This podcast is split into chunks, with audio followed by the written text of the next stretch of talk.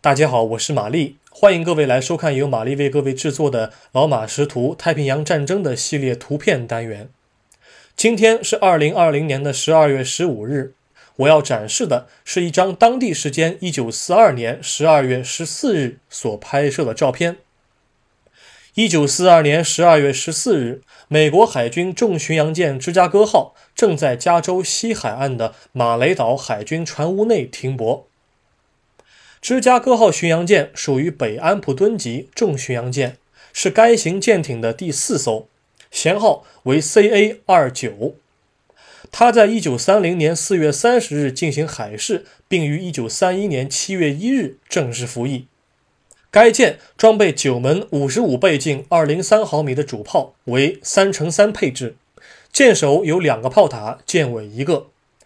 太平洋战争爆发后，美方加强了芝加哥号的防空能力，将原先的二十五倍镜的一百二十七毫米的防空炮的数量扩为两倍，并大幅堆砌二十毫米的厄利孔和一点一英寸被誉为芝加哥钢琴的高射炮。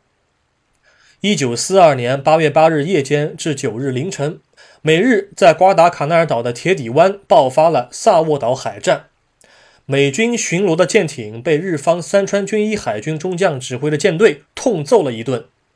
芝加哥号的舰首被一枚鱼雷命中，但他在夜色中仍然奋力还击，直到日军撤出战斗。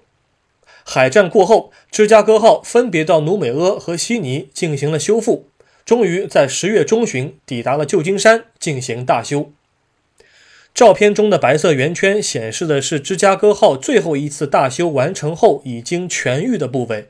比如舰体右舷、舰首两个炮塔、主桅和雷达。从舰艇栏杆的阴影判断，马雷岛当天的天气应该是晴朗少云。照片左侧的码头稍显热闹，还有一个专门运输金属废料的轨道车。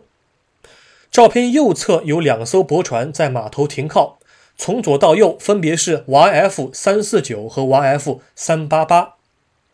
照片右下角写有拍摄的时间、地点和角度，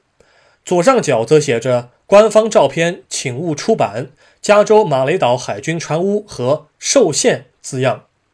本照现在收录于美国国家档案馆内，照片编号为十九杠 N 杠三九。二二零，